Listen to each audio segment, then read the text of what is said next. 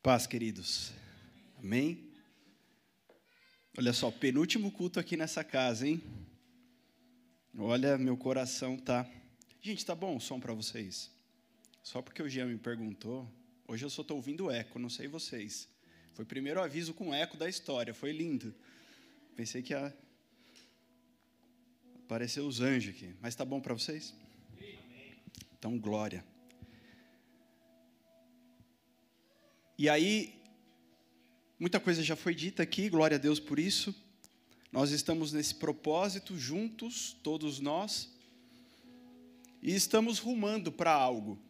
A gente está andando em direção àquilo que o Senhor está nos sinalizando e aquilo que nós cremos.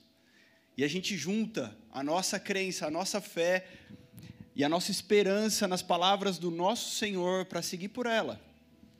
A gente não vai andar por aí perdido, cada um achando alguma coisa, cada um tentando fazer o seu melhor. Não, não, não. Né? A gente vai seguir firme em direção ao nosso alvo, que é Cristo. Mas para isso precisamos ouvir o que Deus está falando, o que Deus está sinalizando. Então, quando você ora, quando você jejua, você está abrindo mão da sua vida carnal. Né? Quem está experimentando aí experiências nesse jejum?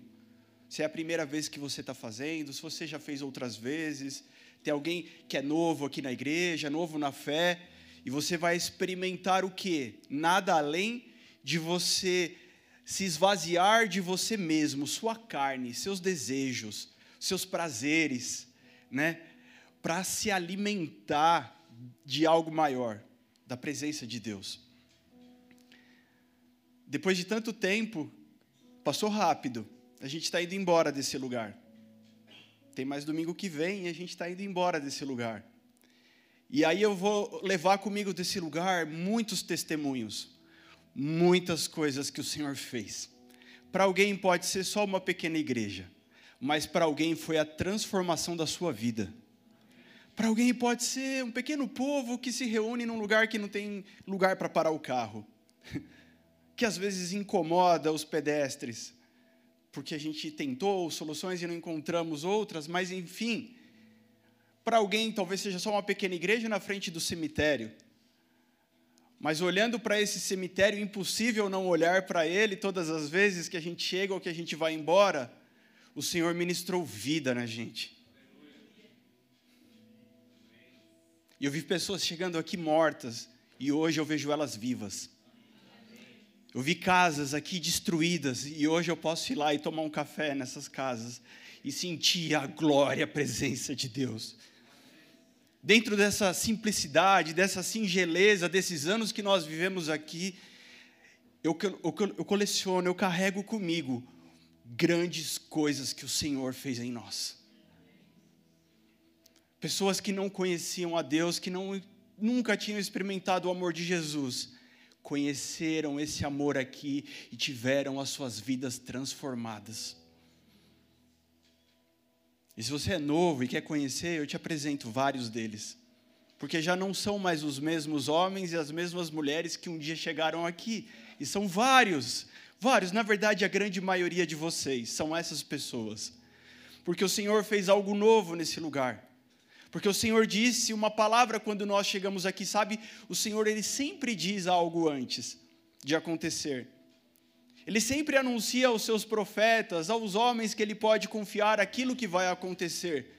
Ele não vai abrir um projeto e te mostrar todos os detalhes, porque isso faz parte da aventura dessa jornada, faz parte da aventura dessa caminhada, mas ele sempre vai te dar uma palavra de direção. Ele nunca te negará a direção, para que lado você deve seguir.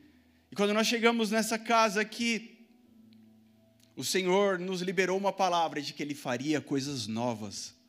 E quando eu olho para a igreja, quando eu olho para vocês, hoje algumas pessoas não estão aqui por motivo de saúde, né? Nesse tempo tão frio, as crianças, enfim. Mas quando eu olho para a igreja de Jesus,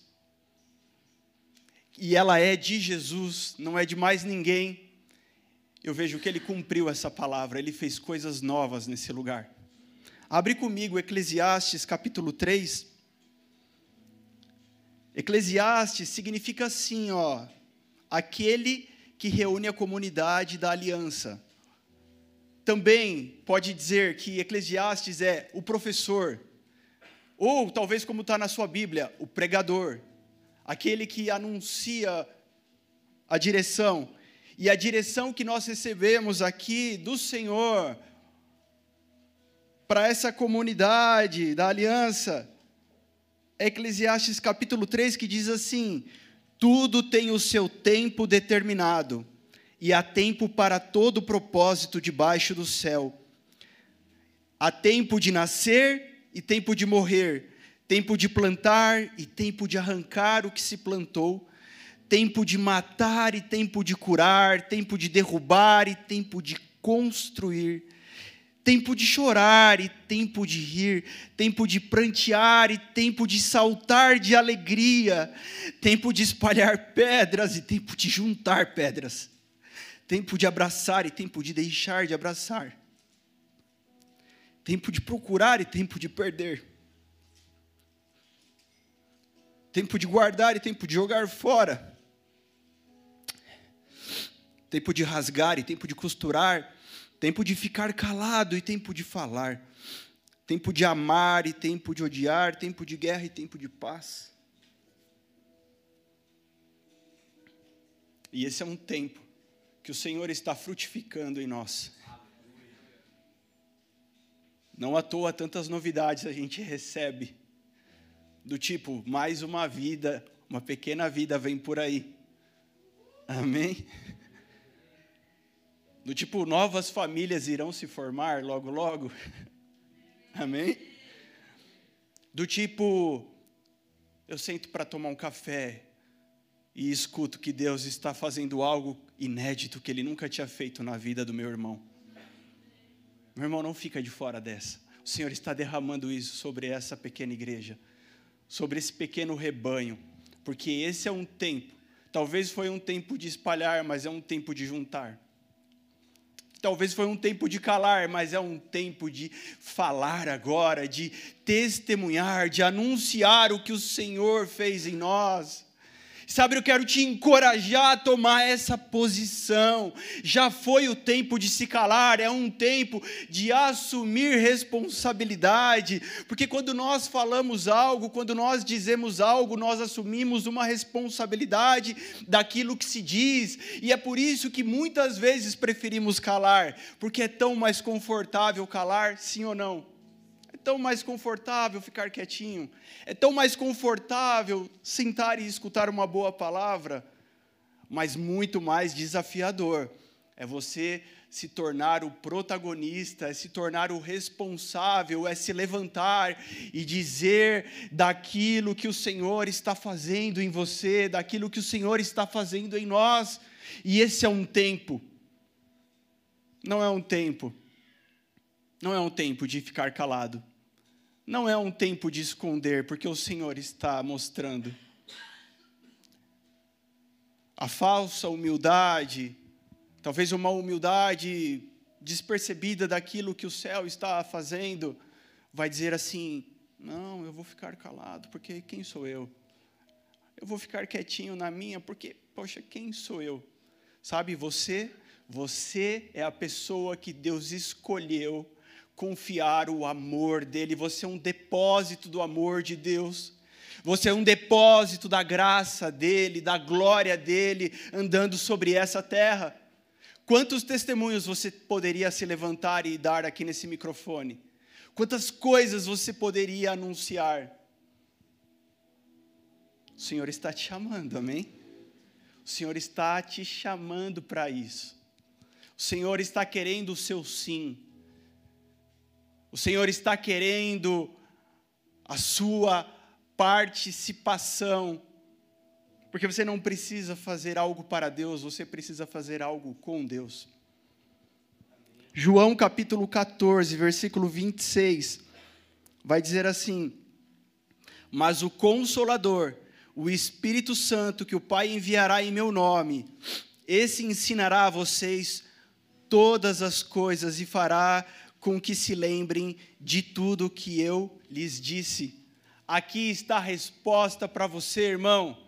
não depende de você, não depende da sua capacidade, não depende da sua eloquência, o quanto você é teólogo, o quanto você conhece a palavra de Deus, depende de que você abra o teu coração, a tua vida, a tua mente para viver segundo o Espírito Santo de Deus. E ele fará em você. Ele fará em nós ele nos fará lembrar de tudo que Jesus nos ensinou. Amém? É Ele. Se trata dele. Se trata que, se trata que Ele é o Paracletos. Se trata que o Paracletos é aquele que ajuda. Se trata que o Paracletos é alguém que pleiteia a causa de outro diante de um juiz. Jesus fala: Eu estou indo, mas alguém vai ficar no meu lugar nós temos um advogado, nós temos alguém que intercede por nós. Alguém que intercede por nós até quando não sabemos o que falar. Diante dos nossos fracassos, Ele intercede por nós. Romanos 8, 26, 27. Ele intercede por nós com gemidos inexprimíveis. Sabe, convide o Espírito Santo nessa hora para que a gente não termine essa reunião da mesma forma como nós começamos. Convide o Espírito Santo que está nesse lugar aqui. Se ele não estiver aqui, eu também não preciso estar. Convide nessa hora, enquanto você está aqui participando desse momento, ouvindo essa palavra, diga: Espírito Santo, eu preciso de você, Espírito Santo. Seja sincero com o Espírito Santo, ele é uma pessoa. Diga, Espírito Santo, eu não consigo, eu fracasso, eu falho, mas eu sei que você é o ajudador, você é o intercessor, você é aquele que sabe falar e pedir por mim aquilo que eu não sei. O nosso culto não pode ser algo a ser analisado numa métrica humana de está dando certo ou está dando errado. Queridos, queridos, queridos, é muito sério isso, porque nos dispomos a fazer algo voluntariamente ao Senhor, algo de coração desprendido ao Senhor, algo que não espera é, é, o troco, não espera a paga. E portanto, ao fazer isso, cada um serve com aquilo que tem, com a limitação que tem. Não teremos um culto perfeito. Pode ser que temos uma microfonia, pode ser que temos um som inadequado, talvez, num dado momento. Pode ser que a luz não apagou na hora certa, mas alguém está servindo com o melhor que tem. E esse é o mais importante, que cada um de nós tenhamos a consciência, a consciência de servir com o melhor que temos. Poxa, eu falhei, eu errei hoje, nossa, não deu tão certo, mas Senhor, era o melhor que eu tinha. Me ajuda, Senhor. Eu vou me aplicar, eu vou me esforçar, eu vou trabalhar mais duro para que eu possa te dar algo mais excelente ainda. Não pode ser avaliado por uma métrica humana, porque o que mede um culto só pode ser aquele que está sendo cultuado só pode estar sendo aquele que é o alvo, só ele pode fazer isso. Só ele, só ele pode medir esse culto, querido. Mas você, hoje, junto comigo, nós temos a oportunidade de prestarmos o melhor culto da nossa vida. O melhor culto da nossa vida, porque não sabemos se amanhã teremos essa mesma oportunidade. O Senhor me faz lembrar aqui de algo que talvez quem está há bastante tempo lembre dessa história. Quando eu passei por uma cirurgia, tive complicações, fui ao hospital, né? Problema no meu umbigo, literalmente olhando para o meu próprio umbigo, e conheci a história de uma menina chamada Manu. Essa menina, naquele mesmo dia, tinha dado entrada naquele hospital, porque a dentista descobriu um tumor maligno na boca dela. E a dentista falou assim para a mãe: corre.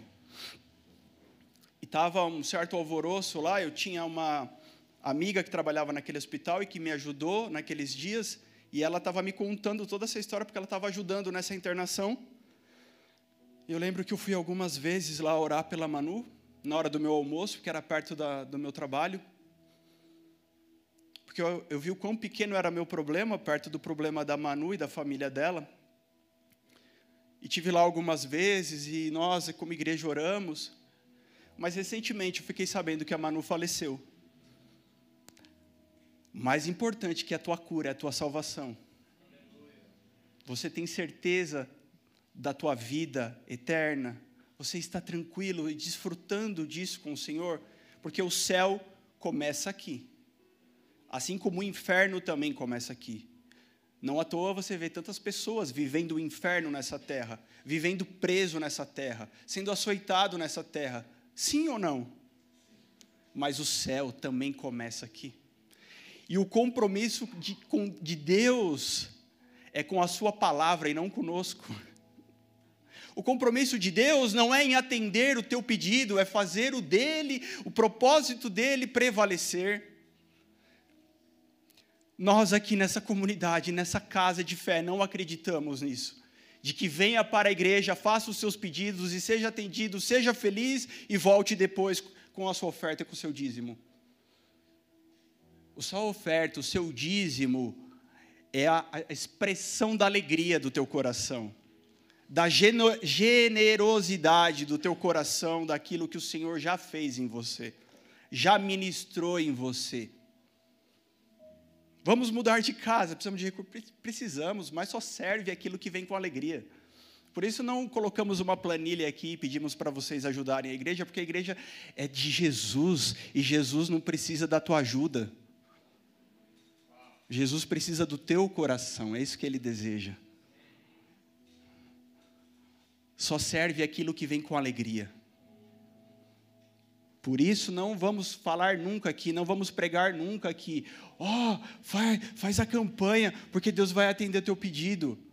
Porque eu sou um homem e não sei se Deus vai atender o teu pedido, porque talvez exista um propósito maior que você não entendeu ainda e você está guerreando, brigando com Deus, e nós não queremos incentivar pessoas a serem inimigas de Deus nessa casa, nós queremos incentivar a que pessoas, homens e mulheres, sejam amigos de Deus. Façam a obra junto com Ele, vivam essa vida junto com Ele. E não pessoas mimadas por esse século, dizendo: Eu preciso disso, Jesus. Aqui, Jesus, eu vou te ensinar o que eu preciso que o Senhor faça. E sabe o que acontece? Quando pessoas ouvem esse evangelho, muitas saem correndo. E a gente até festeja quando sai correndo. Porque com Jesus foi assim também. Jesus, a gente quer mais pão, Jesus. O pão que eu tenho sou eu mesmo, o pão que desceu do céu. Mas nós festejamos também por aqueles que têm fome desse pão, que têm sede da água viva, que desejam esse Jesus. E essa amiga estava contando que nos últimos tempos da Manu, estava difícil, que tinha uma enfermeira, amiga dela, que cuidava da Manu. E a Manu era uma menina de Deus. Mas ela falava assim: Nossa, eu não vejo a hora de sair daqui desse hospital porque já faz muito tempo que eu estou aqui e eu quero curtir tudo que tiver nessa vida. Nossa, tia, eu quero ir para os bailes, eu quero curtir tudo, eu quero viver essa vida intensamente. Não sei, Jesus queria ela mais do que qualquer coisa. Jesus te quer mais do que qualquer coisa. Jesus tem uma fúria santa pela tua vida. Fúria essa que fez com que ele encarasse o inferno, todos os demônios lá, para dizer: eles são meus. Ele se levantou como alguém de autoridade, de poder, para dizer: eu venci e eles são meus. Existe uma autoridade sobre Jesus, existe um poder sobre Jesus.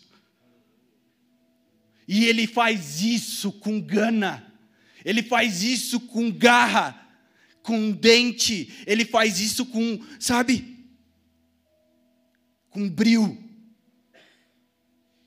Você já entrou numa briga? Você já entrou numa treta? Talvez as meninas não, os meninos sim, com certeza. Eu nunca fui de brigar na escola, nunca. Sempre fui amigo, sempre fui um cara calmo. Eu só precisei brigar uma vez, só. Mas quando, quando eu briguei, que só foi uma vez, foi com vontade. Para não brigar nunca mais. Jesus, ele vai e se levanta com essa energia, com essa veemência. Não é um Jesusinho na cruzinha, um Jesusinho sofredorzinho, não é um Jesusinho que precisa da tua ajuda, do sua oferta, precisa que você faça isso aquilo. Não, ele fez todas as coisas. E na cruz ele disse: está consumado. Está consumado. Que privilégio é então esse Jesus se apresentar como um Jesus de amor, que fala: Filho, eu quero você junto comigo. Filho, eu quero você comigo. É um privilégio.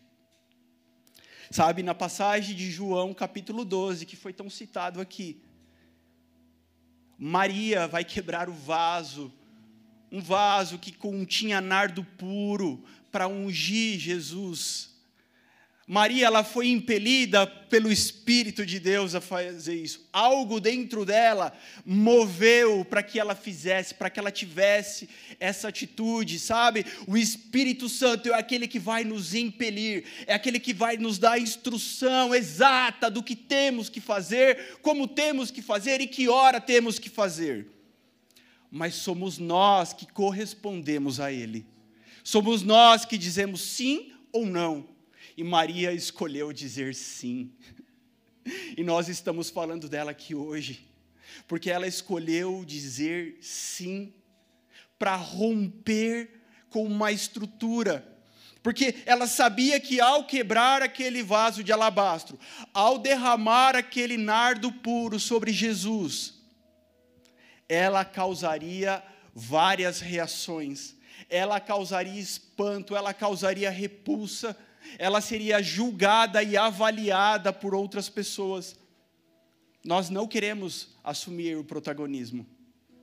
Nós não queremos assumir a, a rédea da nossa própria vida, da nossa própria história, porque preferimos nos acovardar, preferimos nos esconder para que fique tudo bem.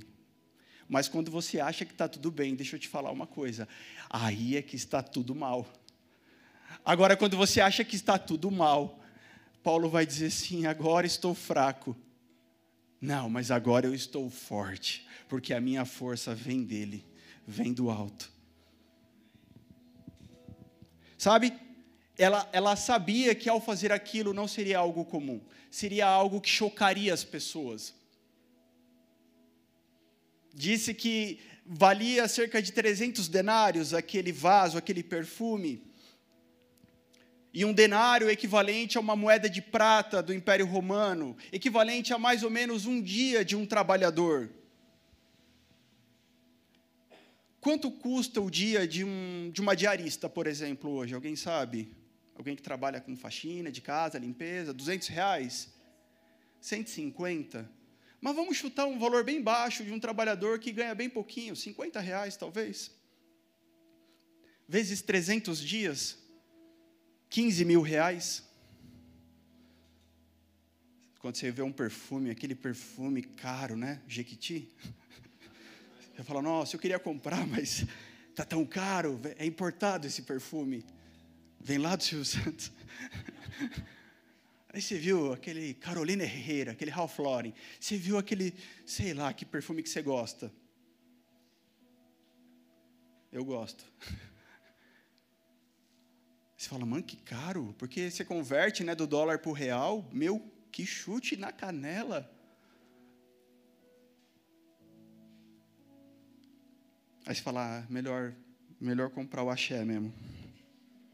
Muito caro. Mas ela tinha, ela tinha algo precioso. Talvez na vida dela, da Maria, era o que era mais precioso.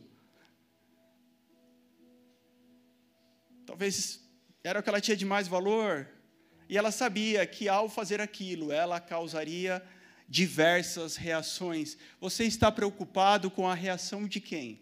Você está preocupado com o julgamento de quem? Você está preocupado com a aprovação de quem? Ela não estava nem aí. No culto dela, tudo que ela queria era agradar a Jesus. Nesse culto só importava agradar o Mestre.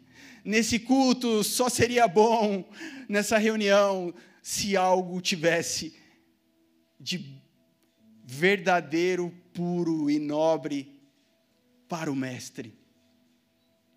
Então ela,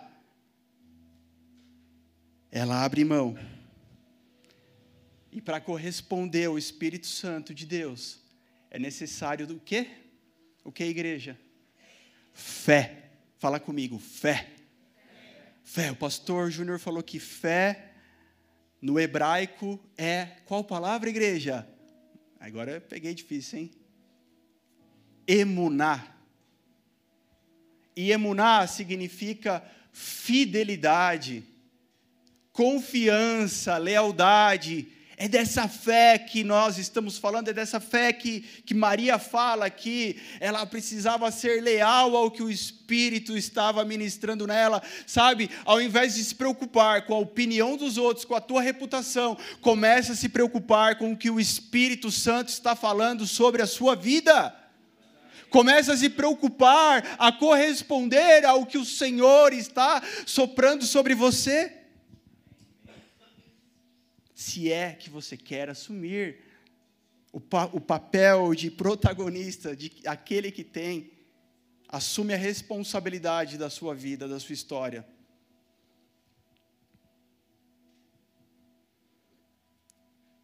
E aí, romper causa espanto, causa indignação, porque logo um já se levanta e fala: Nossa, mas podia pegar esse 300 denários e distribuir aos pobres. Olha quantos trabalhadores receberiam uma paga aqui. Olha só, que coisa mais absurda. Mas quem estava falando isso era o pior de todos, aquele que já tinha outras intenções. Meu, meu querido, você está preocupado com o que estão falando e você não sabe nem qual é a intenção que está por trás dessa voz. Mas uma coisa nós queremos é agradar o Mestre. Quem rompe, já rompeu com orgulho. A primeira coisa que foi rompida ao romper foi o orgulho que ficou para trás. Foi a necessidade de se justificar, foi a necessidade de ser aceito. Veja como nós temos carências. Pode vir um psicólogo aqui falar melhor que eu.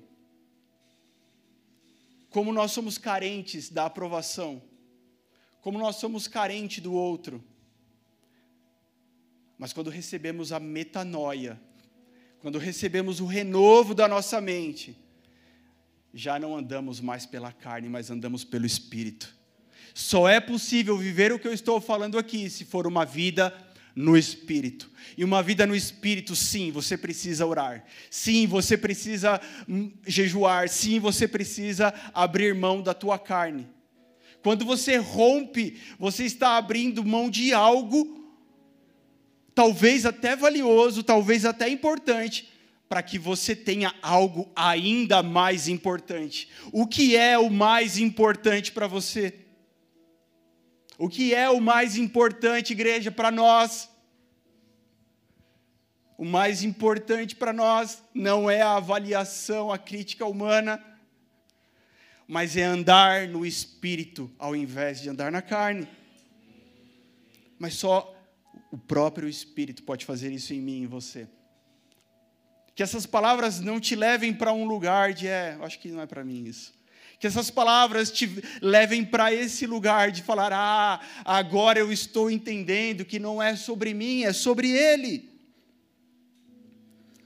E aí a gente precisa ter coragem de abrir mão de algo para que a gente receba algo maior. Quem rompe, abre mão do status quo pelo futuro, pelo que ainda virá, sabe? Abre mão do hoje por algo que ainda virá. E isso é o que senão fé. Sem fé é impossível agradar a Deus. Hebreus 11, 6. Sem fé é impossível. Não, mas eu tento agradar a Deus, eu tento fazer tudo certo. Sabe o que agrada a Deus não é você tentar fazer tudo certo. O que agrada a Deus é a tua lealdade à voz dEle. O que agrada a Deus é a tua confiança nele. Quem é pai e quem é mãe aqui? É tão bom quando a gente percebe que os nossos filhos têm confiança em nós, sim ou não? É pequenininho, é mais fácil, eles dependem da gente, mas eles vão crescendo, eles vão amadurecendo. Hoje eu tenho um de nove anos, já é um meninão. E quando eu olho para o Rafa e vejo que ele tem confiança no pai, isso é algo que me alimenta, é algo tão bom, porque eu me sinto útil para a vida dele. Eu me sinto útil no propósito de Deus sobre a vida dele de que ele tem um pai para confiar. E que se ele consegue confiar nesse pai, facilmente ele confiará naquele pai. Eu me sinto como um facilitador do reino de Deus sobre a vida do meu filho. Porque eu crio um ambiente onde a figura do pai facilita o relacionamento dele com o Pai Celestial. Quantos de nós tivemos um relacionamento dificultado Quantos de nós temos dificuldade em nos relacionar com Deus por problemas dessa terra aqui, sim ou não? Sim, muitos de nós. Mas o Espírito vence, vence em nós todas essas limitações. Mas eu e você, que somos pai, que somos mãe, podemos ser facilitadores, podemos trabalhar com Deus nessa empreitada. Porque eu creio que meu filho vai muito mais longe do que eu. Eu creio que os filhos dessa casa irão muito mais longe do que nós. Eu creio que o que nós estamos plantando aqui, sabe, fala de uma visão de longo prazo e mais do que isso, fala de uma eternidade. Porque eu creio que o que estamos fazendo não é para nós curtirmos hoje, não é para nós desfrutarmos hoje, mas é sobre algo que virá. Amém, queridos? É sobre algo que virá, é sobre algo que virá. Não se trata de fazermos o melhor que nós podemos fazer. Se trata de fazer a vontade daquele que nos chamou, fazer aquilo que ele espera de nós. Sabe? Não responda para Deus, eu fiz o melhor que eu pude. Porque não são essas pessoas que reinarão com ele no seu reino de glória aqueles que tentaram fazer o seu melhor. Não. Aliás, existe uma curiosidade, porque o brasileiro tem essa, esse costume, né? Eu fiz o meu melhor, tal. O americano não fala, eu fiz o meu melhor. Eu fiz tudo o que eu pude. Que o melhor é muito subjetivo. Mas não se trata disso, se trata de corresponder ao Senhor. Se trata de, de, de estar junto com Ele. Quem rompe no mundo espiritual experimentou primeiro o profético, e o profético que nós estamos pregando nessa casa não é falar algo para alguém, simplesmente, não é entregar uma profecia. O profético é conhecer o coração de Deus. Alguém que rompeu é alguém que teve essa experiência. Porque para ter coragem de romper, precisamos primeiro viver essa experiência, de conhecer o coração de Deus, de ver aquilo que ninguém viu ainda, e ter coragem para andar naquilo que ninguém viu. Quantos querem isso para a sua vida?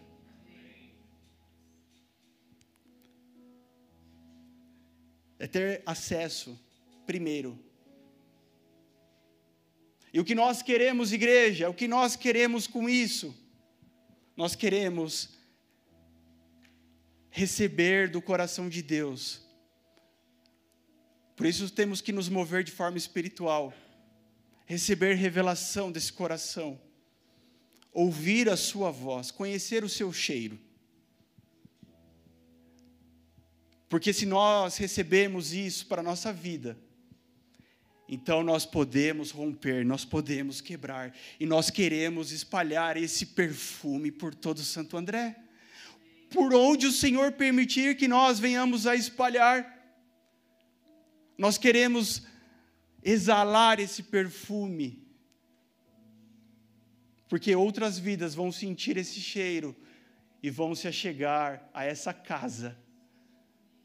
Jesus estava na casa de Lázaro aqui, e muitas pessoas começaram a chegar nessa casa para ver Jesus, para ver Lázaro, que era um milagre, que era alguém que Jesus tinha ressuscitado.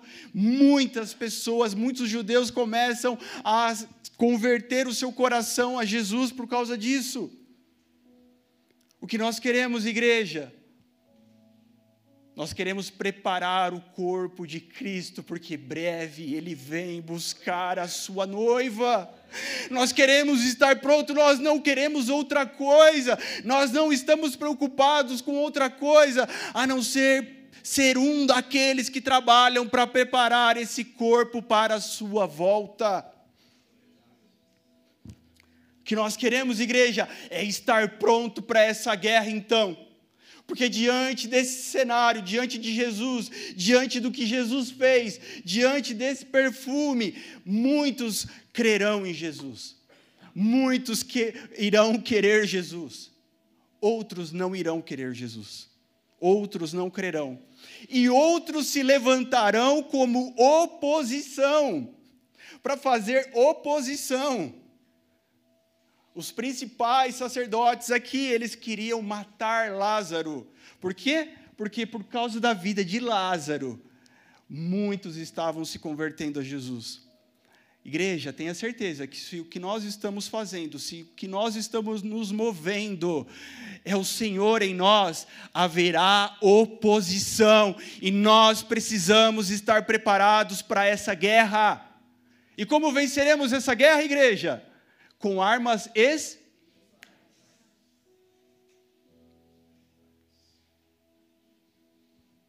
Você vai enfrentar essa guerra. Eu vou enfrentar essa guerra. Como igreja enfrentaremos essa guerra. Cada um vai enfrentar a sua porção. Se você tentar vencer com armas naturais, você vai perecer.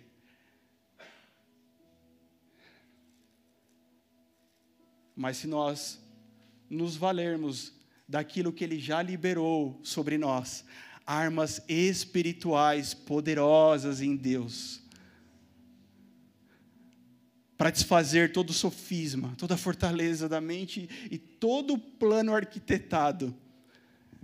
Meu querido, eu creio que se o inimigo vem por um caminho, por sete ele fugirá. Sabe, há alguém que não está feliz com o que está acontecendo. Há alguém que não está satisfeito com a tua vida do jeito que está. Há alguém que está esperando o momento para se levantar. E não pense que ele vem de rabo, chifre, tridente, vermelho na mão. Não, ele não vem. Ele não vem, ele vem de forma sutil. E na sutileza, te enredar, te pegar. Mas a palavra vai dizer que o Senhor deu ordem aos seus anjos para estarem acampados ao nosso redor. Porque ao derredor está o inimigo, mas há anjos que estão acampados ao nosso redor. Que você possa ter experiências com o Senhor. Que você possa experimentar que existem anjos acampados ao teu redor. Que você possa experimentar a provisão de Deus que você possa experimentar, porque virá oposições,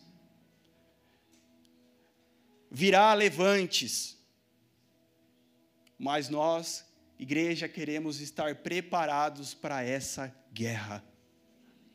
Não queremos trazer uma lista de pedidos para Jesus aqui. Queremos estar preparados para a sua voz de comando. Ele é o nosso general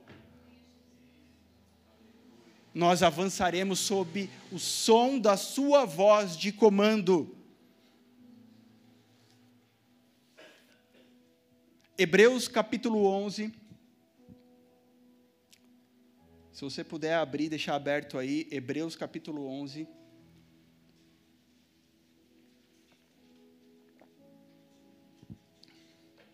Amém? Vem comigo aqui, ó. Fala de homens chamados, denominados pela palavra de Deus como heróis da fé. Pessoas aparentemente igual eu e você, mas diferentes, porque eles receberam esse título heróis da fé. Herói é aquele que tem um poder que ninguém tem. Sabe, esse poder está liberado sobre nós, igreja. Eu disse que esse poder está liberado sobre nós, igreja. Sabe, pela fé, pela fé, Abel ofereceu um sacrifício que foi aceitável ao Senhor. Pela fé, Abel ofereceu um sacrifício excelente e foi tido como justo perante Deus. Sabe, é pela fé que nós fazemos o que fazemos. É pela fé que o Senhor recebe aquilo que nós fazemos. Porque veja, se você conhece a história de Abel e de Caim, você sabe que Caim quis inovar, que Caim quis fazer algo muito mais bonito, algo muito mais diferentão, algo maravilhoso. E quando a gente vê alguém fazendo algo diferentão, algo que chama atenção, a gente é muito tentado a querer não ficar para trás. Sim ou não? Quando alguém faz algo maravilhoso perto de você, você fala: Poxa, sua esposa foi lá no dia dos namorados, comprou aquela camisa linda, maravilhosa. Você fala: Caramba, eu não comprei nada, não posso ficar para trás. Eu vou ligar na Juliana Flores. Nossa, lá perto do cemitério é 30 reais, aqui é 300. Ah, vai esse de 300 mesmo, porque senão eu vou ficar para trás. Tu aperta lá e compra. Meu querido, a igreja está sendo tentada a fazer algo que é mais diferentão, algo que é mais parece mais bonito, algo que parece que será receberá da parte de Deus um uau. Nossa, vocês me chocaram. Mas pela fé, ele se manteve firme na palavra, na instrução do que ele tinha que fazer. Se mantenha firme na palavra de Deus, é a palavra de Deus que vai te instruir o que você precisa fazer, para que o Senhor impute justiça sobre você. Amém? Pela fé, Enoque não viu a morte, foi tomado para Deus. Porque antes disso, pela fé, ele havia agradado o coração de Deus. Cara, eu quero agradar o coração de Deus. Igreja, nós queremos agradar o coração de Deus. É por fé. É por fé. Então nós faremos, mas é por fé que nós estamos fazendo. Não fazemos porque temos que fazer. Não fazemos porque alguém fez assim. Não, fazemos porque cremos que isso toca o coração de Deus. Aquilo que a igreja libera, aquilo que a igreja expressa, precisa tocar o coração do Pai. E por fé o Senhor falou: Eu te quero comigo. Por fé Noé recebeu instrução acerca de coisas que ainda viriam existir, e por fé ele trabalhou sobre essas coisas, e por fé ele construiu a arca, e por fé ele salvou a sua casa, a sua família. Por fé ele condenou esse mundo e ele foi tido por justo. Sabe, a justiça de Deus não é a justiça humana, não é a justiça do que as pessoas estão vendo, a justiça que vem de Deus opera em nós por causa da fé, em ouvir a Sua voz e trabalhar pelo que Ele disse, em ouvir a Sua voz e fazer o que Ele disse para fazer, em fechar os ouvidos para o que os outros estão dizendo e abrir os ouvidos só para Ele. Aí opera a justiça de Deus. Ah, eu quero que Deus faça justiça no meu emprego. Eu quero que Deus faça justiça no meu casamento. Eu quero que Deus faça justiça lá na minha igreja. Eu quero que Deus faça. Sabe, Deus opera a justiça dele quando por fé andamos sobre aquilo que ele falou. Por fé, Abraão saiu da sua terra e se moveu para um lugar que ele não saberia onde era. Ele não sabia onde ele ia chegar. Ele simplesmente começou, por fé, a andar, porque o Senhor disse: ande. O Senhor disse: saia e vá. E ele começou por causa da fé, por causa da emuná, lealdade ao que o Senhor falou, confiança extrema. Por causa disso, ele começou a ir para um lugar que ele não sabia onde era. Por causa disso, ele peregrinou pela terra da promessa. Como um estranho, por causa disso, ele habitou em tendas com Isaac e Jacó, que também eram os filhos da promessa, crendo que o verdadeiro arquiteto, o verdadeiro construtor estava edificando a sua cidade. Por fé, Sara não podia engravidar, ela é estéreo, não tinha capacidade, aquela altura da vida, dar luz, mas por fé ela foi mãe, e por fé Abraão, tão velho, já quase em morte, se fez o pai de uma grande nação, uma numerosa multidão. Por fé, esse mesmo Abraão, ele pega Isaac e diz: Senhor, eu tenho, se o Senhor disse que quer, eu tenho coragem de matar, porque eu acredito até que o Senhor pode ressuscitá-lo.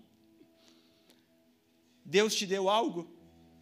Quando Deus te deu algo, agora é teu ou é dele? Dizemos assim: somos bons mordomos de Deus. Somos bons mordomos se aquilo que o Senhor colocou na nossa vida ainda continua sendo dele. Deus te deu um casamento, quem é o dono do casamento? Deus te deu? Hã? Deus te deu algo? Ele ainda é o dono. Abraão disse: O Senhor continua sendo dono. E eu creio que há uma promessa aqui, e não faz sentido o que o Senhor está me pedindo. Mas se não faz sentido, eu creio mesmo assim, porque o Senhor pode fazer uma coisa mais sem sentido ainda. Por fé, Isaac abençoou Esaú e Jacó por algo que ainda viria a existir. Por fé, Jacó abençoou José e seus filhos por algo que ainda iria acontecer. Por fé, Moisés, por fé, Moisés, ele se manteve vivo porque os seus pais o guardaram durante três meses. Ah, não, esse menino, ele é lindo, ele é a presença do Senhor aqui entre nós. Ele não morrerá, ele não morrerá por fé, esse mesmo Moisés abriu mão de ser filho da filha do Faraó para estar com o seu povo. Por fé, ele, ele teve coragem de, junto com esse povo, atravessar o Mar Vermelho. E aí, quando vier o Mar Vermelho, estamos na caminhada de fé, é só a gente continuar então. Hã? Só vamos continuar, só vamos prosseguir, sabe? Por fé, depois de sete dias sendo cercada, por sete dias do povo de Deus dando volta, as muralhas de Jericó ruíram e caíram ao chão. Por fé, Raabe era apenas uma prostituta condenada, mas ela assume o protagonismo da sua história. Por amar ao Senhor, por ter conhecido e amá-lo, ela ouve a sua voz e faz o que ele esperava que ela fizesse. Por fé, ela deixa de ser apenas uma mais uma prostituta na história e da sua descendência, das suas futuras gerações, grandes coisas iriam acontecer. Viriam grandes homens, viria o rei Davi, viria Jesus. Você fala, meu, de mim não pode vir nada de bom de Raabe também não poderia vir nada de bom. Mas por fé, por fé, ela é uma tataravó de Jesus.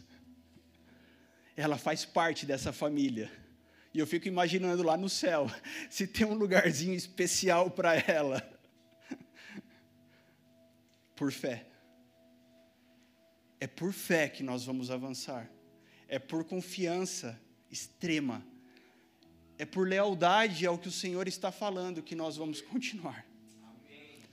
O que aconteceu até hoje nesse pequeno salão, o que aconteceu até hoje nesse pequeno lugar, entre dificuldades, entre falhas, porque somos seres humanos E me pergunte quantas vezes eu pensei em parar, me pergunte quantas vezes eu pensei em desistir. Várias. Mas muitas vezes que vieram esses questionamentos, me viam uma segunda possibilidade de continuar sendo leal ao que o Senhor falou, mesmo que não fizesse sentido nenhum, mesmo que para você que está aqui hoje não faça sentido nenhum, o que me importa é continuar ouvindo o que Deus está falando. E porque alguém teve coragem de ser leal, outras pessoas foram afetadas porque você tem coragem de ser leal a Jesus na tua vida, muitas pessoas são afetadas. Porque você tem coragem de confiar mais em Jesus do que todas as outras coisas desse mundo, muitas pessoas são afetadas. Muitas pessoas são afetadas. E eu creio que nós vamos ainda afetar muitas pessoas. Eu creio que a tua vida, meu irmão, vai afetar muitas pessoas. Para que elas conheçam o amor de Jesus para que elas experimentem o amor de Jesus. Nós, queridos, almejamos algo tão grande para Deus que certamente fracassaremos se Ele não estiver presente. Aquilo que eu almejo é algo tão grande para Deus que se Ele não estiver presente vai dar ruim, porque o que importa é a Sua presença. O que importa é a Sua presença. Porque podemos tentar fazer muitas coisas, mas iremos fracassar. Mas se Ele estiver presente, Ele garante. Ele garante.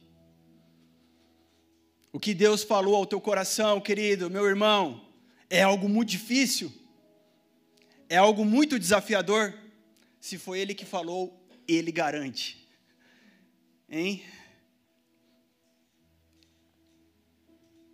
Eu vejo Jesus olhando para muitos de vocês hoje, dizendo: fica calmo, eu garanto. O que eu quero de você é confiança, é lealdade. O que eu quero de você é o teu coração. O que eu quero de você diz respeito não agora simplesmente, não a semana que vem, não o ano que vem. Como estarei daqui cinco anos? Algum coach vai me perguntar isso. Ele olha para você e fala assim: então, sobre você, eu estou preocupado com a eternidade inteira que nós vamos passar juntos. Você pode ficar de pé? Quando nós chegamos nessa casa aqui, eu e a minha esposa, Carol, nós adoramos ao Senhor a primeira vez que nós viemos aqui eu trouxe meu teclado e a Carol trouxe a voz dela e nós adoramos ao Senhor. E ela é boa de memória e eu também não estava tão ruim assim. A gente lembrou qual foi a primeira canção que nós cantamos aqui nesse lugar. Eu quero chamar ela para a gente terminar esse culto cantando essa canção. Porque essa canção fala justamente do que nós estamos conversando aqui nessa noite. Fala de, de crer, fala de ter fé para entregar um louvor, para entregar uma adoração, para se derramar. A única diferença é que quando nós chegamos aqui, só chegou eu e a Carol, e hoje tem o Rafa e a Isabela junto. tem eles junto com a gente. Sabe o que eu vi nesses anos aqui? O Senhor nos tornando mais próximos dele. Fazendo o meu filho amar mais a ele. A Isabela já está aprendendo a amar ao Senhor, porque no chuveiro ela canta, ela adora. A Carol estava contando ontem que ela começou a cantar no chuveiro e levantar a mão. Sabe, eu não conseguiria fazer isso pessoalmente, você não conseguiria fazer isso, né, Marcão? Você conseguiria mudar a tua própria vida? Não. Tiagão, a Manu está lá no fundo, vocês conseguiriam? Cada um de nós conseguiria conseguiria, Guilherme, mudar a própria vida? Não, eu não conseguiria fazer algo. Mas a melhor coisa é descansar na presença dEle, é curtir a viagem junto com Ele. Ele está te chamando hoje para sentar na melhor poltrona e curtir essa viagem, apertar o cinto, meu querido. Quando você pega um voo, pode ser que ele vai enfrentar turbulência, pode ser que ele vai enfrentar uma tempestade. A última vez a gente pegou uma baita de uma tempestade e turbulência. Mas passou. Sabe? Viva intensamente a tua vida com Deus, porque passa rápido. Eu sei que agora a gente vai virar uma página e a gente vai viver outras coisas, mas esse tempo aqui acabou. Curiosamente, a Carol achou no Instagram, exatamente hoje, faz hoje, faz seis anos que nasceu o Viva Kids. Há seis anos atrás, alguém dizia assim para Jesus: Crianças também precisam do Espírito Santo na sua vida. Crianças precisam ser cuidadas, pastoreadas e levadas para o caminho de Jesus. Meu querido, mas passa muito rápido, então presta atenção, que se você não corresponder, também vai passar muito rápido. Assuma o controle. Jesus fez tudo para te dar, entregar na tua mão. Ele venceu a morte para entregar a vida na tua mão. Ele venceu a morte para entregar a vida na tua mão. Se você está diante de um cenário de tristeza, se você está diante de um cenário de depressão, de pânico, de ansiedade, ei, Jesus pegou, tomou as chaves da vida para nos entregar ela. Amém? Eu creio que o Senhor falou conosco. Não vamos agradá-lo fazendo coisas, vamos agradá-lo tendo fé. Vamos agradá-lo confiando nele. Vamos agradá-lo sendo leais à sua voz. É assim, queridos. É assim que nós vamos continuar. Eu não sei que Deus fará conosco. Eu não sei por onde eu vou andar ainda. Eu não sei por onde você vai andar, mas ele certamente estará junto conosco. Certamente enfrentaremos cada paisagem sendo a mais difícil ou a mais bela, na Sua doce presença. Na Sua doce presença. Nós vamos adorar Jesus junto para a gente terminar. Mas durante essa adoração que nós, igreja, vamos entregar, eu creio que o Senhor vai fazer grandes coisas ainda. Essa tarde eu pedia, Senhor, se manifesta, Senhor. Manifesta a tua doce presença entre nós. Manifesta o teu doce Espírito Santo entre nós, Senhor, porque quando isso acontece, ah, meu querido, ah, quando isso acontece, já não estamos mais no natural, entramos numa outra atmosfera. E ali só Ele tem o controle.